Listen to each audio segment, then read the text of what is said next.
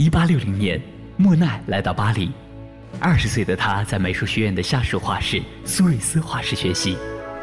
当时，巴黎有上千家这样的画室，大多数都是由过气画家开设。这些画室有的开在临街租金不便宜的位置，老画家会把自己的画挂出来，琢磨着时不时能卖出去一幅。然而，更多的画室则位于小巷里的小破阁楼里，里面装潢简陋，往往只摆着一两座雕塑供学生临摹。状况好一些的，可能会隔三差五的请个裸体模特前来协助作画，但也仅限于此。莫奈去的苏瑞斯画室就是这种，传说中的导师指点真的只是传说，老师偶尔来点评几句便消失，不考勤不考试，听起来似乎学不到什么东西，但是这却正合莫奈的胃口。在苏瑞斯画室，莫奈认识了受人尊敬的毕沙罗，下课后。莫奈就混迹在蒙马特的烈士酒馆，这个酒馆里聚集着许多怀才不遇的穷诗人、穷画家、穷哲学家，比如日后大名鼎鼎的法国诗人波德莱尔就是这个酒馆的常客。那时，大家身上都没什么钱，但常常整夜喝酒作乐。夜幕降临时，舞女们登场，又一夜的狂欢便开始了。没过多久，莫奈离开苏瑞斯画室。去阿尔及利亚服兵役，之后的一八六一年，另一位印象派大师塞尚来到巴黎，来到苏瑞斯画室，认识了毕沙罗。现实生活中，塞尚有些古怪，他笨拙，不修边幅，神经质，一有别人跟他说话，他就瞪着一双大圆眼睛，有点社交无能的样子。画室里的学生们常常借此笑话他。不过，受人尊敬的毕沙罗。听说画室里来了个古怪之人，十分好奇。通常他是晚上来画室，不会碰到塞尚。但有一天，毕沙罗特地在白天去，两人就此结识，成为了一辈子的好朋友。莫奈回到巴黎的时候，已经是一八六二年了。这一次，他加入的是格莱尔画室。格莱尔曾经是沙龙炙手可热的画家，十九世纪中期也已经过气。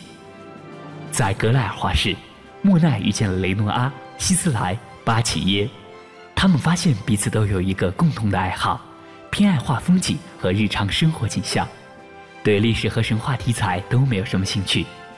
于是，这四个捣蛋天王很快就形影不离。他们四人的思想在老师格莱尔看来过于反叛。有一次，格莱尔对雷诺阿说：“我觉得你很有天赋，但有一点很危险。”你画画似乎只是为了娱乐自己。雷诺阿回答：“是啊，否则还能为了什么而画呢？”做自己喜欢的事情，画自己高兴的画作，在现在的我们看来，不过是再正常不过的价值观了。但是雷诺阿的回答在当时惊世骇俗。更重要的是。毕沙罗、莫奈、希斯莱等人的想法也和雷诺阿类似，所以当这样一批人聚集到一起的时候，所产生的能量极具颠覆效果。他们这种尽管贫困潦倒，依旧坚持自己绘画理念的态度，这种可以不顾他人目光，活得与众不同的人生观，正是印象派画家们吸引世人目光的原因所在。没过多久，莫奈、毕沙罗、塞尚、雷诺阿、希斯莱和巴齐耶这六个人正式认识。他们在当时都是被正统绘画制度抛弃的画家。塞尚曾经参加了美术学院的入学考试，但落选。之后一段时间，他都萎靡不振，好几次差点永远搬回老家。还好毕沙罗和塞尚的童年死党佐拉把他劝了回来。随后的一八六三年。他们六人把作品送去沙龙评审，但只有雷诺阿的一幅画入选。雷诺阿极度讨厌这幅画，把画给毁掉了。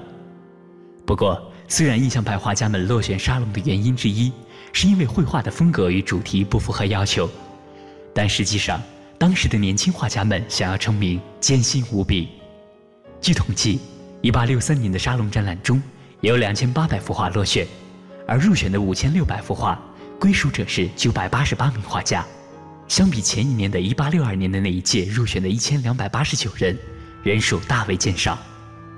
不仅如此，大多数入选沙龙的都是已经成名的画家的重复性作品，完全没有新意。当时，不只是莫奈、毕沙罗、塞尚、雷诺阿、希斯莱和巴齐耶这六个人失望，整个巴黎的年轻画家们都义愤填膺，大喊不公平。所以后来，为了平息落选画家们的怒火，当时的法国皇帝拿破仑三世决定再举办一次沙龙。不过与正式的沙龙相比，这是一场落选沙龙。展出的画作都是一八六三年沙龙中所有被退回去的作品。消息一出，震惊世人。这可是难得的新鲜事儿。以前人们只看过被选出来的画，从来没有看过落选的，反倒激起了人们的好奇心。于是。巴黎市民蜂拥而来，落选沙龙没有让大众失望，大众的娱乐心情得到了满足，而一些画家也在这场展览中大获成功。一幅名为《草地上的午餐》的画作，在这场落选沙龙中引起了最大的骚动，成为当年巴黎人茶余饭后的谈资。这幅作品是同为印象派的画家马奈画的，马奈在画面中。画了两个男人和一个裸女，他们的肢体相互交缠，裸女直勾勾地看着画外，似乎还带有一些挑逗的意味。画里的男女都不是神话人物，这对当时的人们来说简直伤风败俗。重点是，这几个人衣着摩登，看起来就是生活在当下的社会，所以这一幅景象被19世纪的巴黎市民们理解为，描绘的是异性之间不检点的情感。因此，当面对这幅草地上的午餐时，巴黎市民被震惊的说不出话来。这幅画是如此的真实，没有回旋的余地。沙龙传统作品，比如之前提到的法兰西艺术学院主席安格尔的作品《全》，至少还会玩弄概念，用一个堂而皇之的理由画裸女。但印象派画家马奈却连遮掩羞耻的努力都懒得去做，这就是这幅画引起丑闻的原因。在草地上的午餐里，马奈并没有隐藏笔触。相比于当时沙龙作品的完美笔触，这幅画就像是未完成的一样。颜色的对比显得鲜明甚至生硬，和沙龙作品色调的柔和过渡相差甚远。画面的背景也模糊了细节。这一切，无论是画面内容还是技法，都和沙龙的主流审美观相违背，但却让莫奈、雷诺阿。希斯莱、巴齐耶这四个年轻人大为振奋。格莱尔画室的这四个年轻人一起去了落选沙龙，都觉得马奈的这幅草地上的午餐简直就是神作。不久以后，他们终于有机会认识了仰慕已久的画家爱德华·马奈，而马奈也将成为这个小团体最忠实的朋友和支持者。他也通过自己在艺术上的成就，被后人称为“印象派之父”。您现在正在收听的是凡尘工作室全新节目《跨越时空的艺术碰撞》，精彩稍后继续。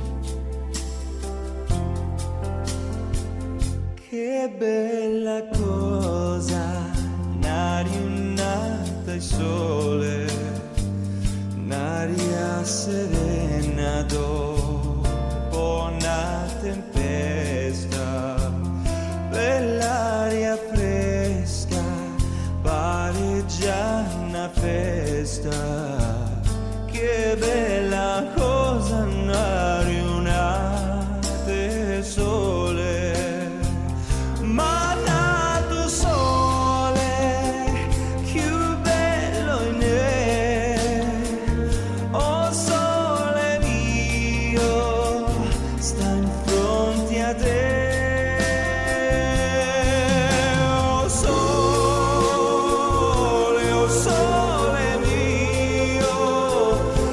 en.